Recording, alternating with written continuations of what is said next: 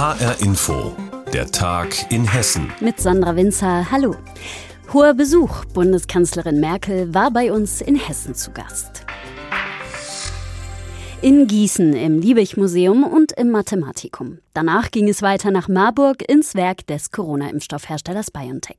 Begleitet hat sie auch unser landespolitischer Korrespondent Andreas Meyer-Feist. War das schon der erste Schritt in eine neue Welt nach der Politik? Will die Kanzlerin am Ende wieder Wissenschaftlerin sein? So mancher Gießener fragt sich das im Liebig-Museum. Angela Merkel, gelernte Physikerin, fühlt sich wohl in Gießen, eine Stadt der Wissenschaft. Justus Liebig, 1803 geboren, revolutionierte hier die Naturwissenschaften. Justus von Liebig hat die organische Chemie fortentwickelt, aber er hat vor allen Dingen auch die Lehre der Chemie anschaulich gestaltet, von der Vorlesung direkt zum Experiment. In diesen Augenblicken scheint die politische Wirklichkeit ganz weit weg zu sein. Der Mensch als Denker, nicht als Kämpfer, Afghanistan scheinbar kein Thema. Der Besuch in Gießen sei der Anfang einer Wissenschaftsreise durch Deutschland, erklärt Merkel, bevor es weitergeht nach Marburg, zum Impfstoffwerk von BioNTech.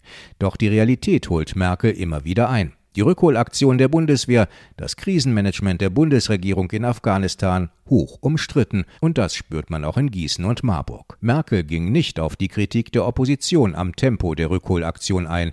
FDP und Grünen Politiker warfen der Bundesregierung vor, zu spät reagiert zu haben. Ähnliche Kritik kam aus den Reihen der Linken und der AfD im Bundestag. Wir sind jetzt ja mit Hochdruck dabei, Menschen aus Afghanistan zurückzuholen, deutsche Staatsbürger, aber auch so viel wie möglich Ortskräfte oder Afghaninnen und Afghanen, die Schutz brauchen. Ins Detail wollte Merkel aber nicht gehen, auch nicht zur Frage, wer bei den Evakuierungen die Fäden in der Hand hält. Es ist eine koordinierte internationale Aktion, bei der Deutschland auch eine wichtige Rolle spielt. Das ist alles andere als einfach ein sehr hochkomplizierter Einsatz. Die Bundesregierung bemühe sich, so viele Menschen wie möglich herauszuholen. Merkel sprach dabei nicht nur von deutschen Staatsbürgern und afghanischen Ortskräften, sondern überhaupt von Menschen in Afghanistan, die jetzt besonderen Schutz benötigten. Besonders dankte die Kanzlerin Usbekistan, ein wichtiges Drehkreuz für die Evakuierungsflüge. Wir machen ja erstmal die kurze Strecke von Kabul nach Taschkent, um dann für äh, die Menschen den Rückflug mit zivilen Flugzeugen, dank auch an die Lufthansa, nach Deutschland zu ermöglichen. Und ich hoffe, dass es uns gelingt, noch möglichst viele Menschen nach Hause zu bringen oder in Schutz und Sicherheit zu bringen. Angela Merkel in Hessen, halb Abschieds-, halb Wahlkampftour. Afghanistan war immer dabei.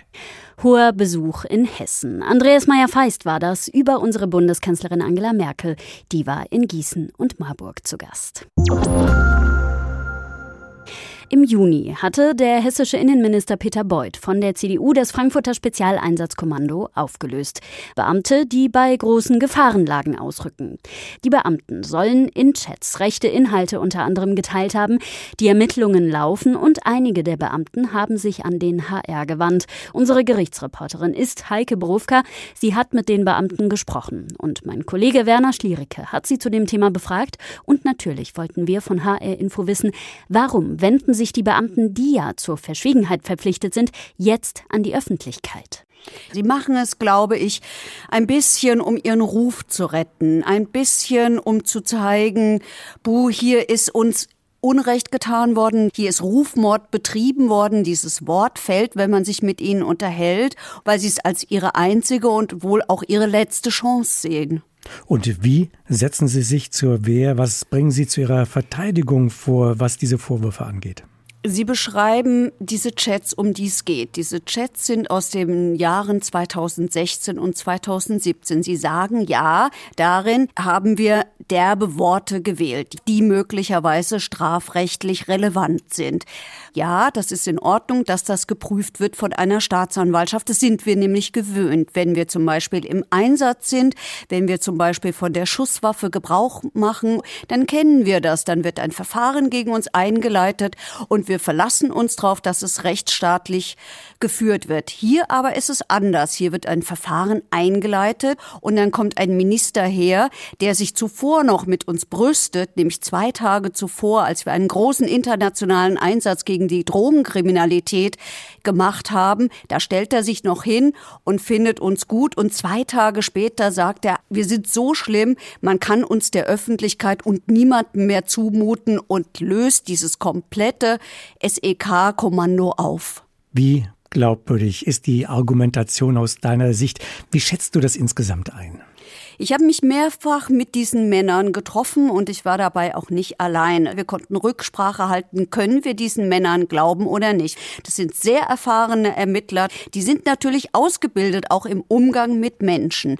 Aber ich habe nicht den Eindruck gehabt, dass ich es hier mit Rechtsradikalen zu tun habe. Ich habe auch nicht den Eindruck gehabt, dass ich es hier mit Männern zu tun habe, die schön reden wollen, was sie gemacht haben. Denn sie sagen zum Beispiel, ja, da sind Worte gefallen wie Nafri, das war aber damals gängige Polizeisprache. Wenn wir uns erinnern an die Silvesternacht in Köln, da ist es danach zur Diskussion gestellt worden, ob man solche Wörter in der Polizeisprache noch verwenden kann. Und Sie selber sagen, wir haben danach so nicht mehr geredet. Aber vielleicht muss man eines dabei auch sehen alle Menschen, die in solchen Berufen arbeiten, die mit Extremsituationen zu tun haben, da staut sich auch mal Frust an. Und ja, da ist so eine Chatgruppe vielleicht auch Ventil. Das muss man nicht gutheißen.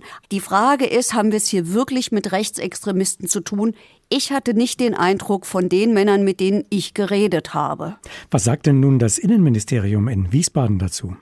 extrem unversöhnlich und sehr heftig. Wenn man sich überlegt, dass der Innenminister ja der Chef der Polizei ist, wundert es mich schon, wie heftig da reagiert wird. Das hat eine Stellungnahme gegeben, nachdem wir Ihnen gesagt haben, dass wir mit den Polizisten gesprochen haben. Da ist von offenkundig fehlendem Unrechtbewusstsein die Rede, von der Aneinanderreihung von selbstdienlichen Thesen, von Argumenten, die geradezu unterstreichen würden, dass sie für den Einsatz im SEK überhaupt nicht charakterlich geeignet sind. Die Frage, die man sich dann natürlich stellen muss, ist schon, warum haben die dann so lange dort gearbeitet und warum sind sie eigentlich immer gelobt und belobigt worden, was nicht heißt, dass an den Vorwürfen nichts dran sein kann. Sagt Heike Borowka, unsere Gerichtsreporterin. Sie hat mit SEK-Beamten gesprochen, gegen die aktuell unter anderem wegen rechter Inhalte in Chats ermittelt wird. Vielen Dank. Letztes Jahr im April in Hannover hat eine Hessin richtig Courage gezeigt, Marie Kessler. Sie ist 22 Jahre alt und kommt aus Hildersimmershausen in der Rhön. Und jetzt ist sie ausgezeichnet worden mit dem Walter-Lübcke-Preis in Fulda. Marie Kessler ist gerade beim Einkaufen in einer Ladenpassage. Sie absolviert bei der Bundeswehr in Hannover eine Ausbildung zur Sanitäterin. In der Ladenpassage sieht sie, wie ein Mann von mehreren anderen Männern zusammengeschlagen wird. Die 22-Jährige ruft Polizei und Krankenwagen, dann geht die zierliche blonde Frau ohne zu zögern beherzt selbst dazwischen. Die Situation war auch anderen Menschen bekannt oder sie haben es gesehen, mitbekommen, aber haben halt nichts getan, weil das in dieser in diesem Viertel dort in Hannover leider Alltag ist und ähm, die haben das halt einfach so vor sich hinsiegen lassen. Für ihren selbstlosen Einsatz hat Marie Kessler heute im Kanzlerpalais in Fulda den Walter-Lübcke-Preis überreicht bekommen. Der 25 Zentimeter hohe Glasquader mit dem Bild Lübkes wurde zum ersten Mal vergeben. Benannt ist der Preis nach dem Kasseler Regierungspräsidenten. Walter Lübcke war am 1. Juni 2019 von einem Rechtsextremisten ermordet worden. Sein Sohn Christoph Lübcke war mit in der Jury. Unter 50 Vorschlägen hat er Marie Kessler ausgewählt. Weil sie ist ein Mensch aus der Mitte der Gesellschaft. Ähm, sie hat Courage und Anstand bewiesen, ähm, hat sich eingesetzt für Menschen und wir möchten gerne mit dem Preis zeigen, setzt euch ein, macht es genauso wie Marie Kessler. Gestiftet hat den Preis Michael Brandt, CDU-Bundestagsabgeordneter für Fulda und Freund der Familie Lübcke. Die hessische Landesregierung hatte vor einem Jahr den Walter Lübcke Demokratiepreis vergeben. Michael Brandt sagt, es kann eigentlich nicht genug Walter Lübcke Preise geben. Der Walter Lübcke Preis, den wir hier in Fulda vergeben, der geht nicht an Prominente, der geht nicht an diejenigen, die schon fünf oder sechsmal geehrt worden sind, sondern an die stillen Helden, die gar nicht damit rechnen, die einfach gemacht haben, was sie in der Situation für richtig hielten, sich besonders mitmenschlich gezeigt haben und sich für den Zusammenhalt in unserem Land eingesetzt haben. In drei Tagen wäre der 68. Geburtstag von Walter Lübcke gewesen, deshalb jetzt der Termin für die Preisübergabe. Der Preis soll künftig jedes Jahr vergeben werden. Der Walter-Lübcke-Preis ist in Fulda vergeben worden zum ersten Mal. Ein Preis für quasi stille Heldinnen und Helden, die sich für Menschlichkeit und Zusammenhalt stark machen. Und der Begriff Zusammenhalt, der passt auch zu unserem nächsten Thema, zum Klimawandel nämlich. Auch dort brauchen wir Zusammenhalt und natürlich aktuelle Forschung. Können Teebeutel dabei helfen, den Klimawandel zu begreifen? Klingt erstmal ziemlich schräg, ist aber ein anerkanntes wissenschaftliches Verfahren, der Teebeutelindex. Freiwillige haben im Frühjahr überall in Deutschland Teebeutel in ihrem Garten verbuddelt. Unsere Bundesforschungsministerin hatte dazu aufgerufen unter dem Motto Expedition Erdreich. Drei Monate später holt man die Teebeutel jetzt wieder raus. Birgitta Söhling war im Rheingau dabei, denn auch dort hat ein Paar aus Eltville bei dem Projekt mitgemacht. Ein Fähnchen markiert die Stelle. Expedition Erdreich steht darauf. Hier hier haben Matthias Osterberg und seine Frau Silvia König in ihrem Garten in einem Neubaugebiet in Eltville im Mai sechs Teebeutel eingegraben. Jetzt hoffen wir, dass sie noch da sind und kein Maulwurf sie weggezogen hat. Lächelt Silvia König, während ihr Mann mit einer Blumenschaufel vorsichtig die Erde rund um das Fähnchen aufbuddelt. Wir haben die immer paarweise einen Grüntee und einen Räubuschtee vergraben. Und den Grün habe ich gefunden, den Räubuschtee noch nicht. Weit kann er doch nicht sein. Gar nicht so leicht, die Beutelchen zu bergen, ohne dass sie kaputt gehen. In der braunen Erde sind sie schwer zu entdecken. Da ist einer. Ah, ja. Das ist ja schöner als Ostereiersuche. Die Familie ist letztes Jahr erst hier eingezogen. Vorher sind schwere Baufahrzeuge über das Grundstück gerollt. Da war der Boden ganz schön verdichtet. Deshalb haben sie Mutterboden verteilt, Pferdeäpfel untergegraben und Gründüngung eingesät. Unseren Boden lernen wir gerade kennen. Das Projekt, als ob es auf uns zugeschnitten wäre, kam zum richtigen Zeitpunkt. Durch die Zeitung haben sie von dem Bürgerwissenschaftsprojekt erfahren. Auf einem kleinen Tisch steht eine schuhkartongroße Kiste mit Messbechern, pH-Wertstäbchen und einer Präzisionswaage. Eine richtig super tolle Ausstattung, die wir bekommen haben. Matthias Osterberg formt eine walnussgroße Kugel aus Erde und vergleicht sie mit einer Farbtafel, eines von fünf Experimenten. Ist sie eher grau oder gelbbraun?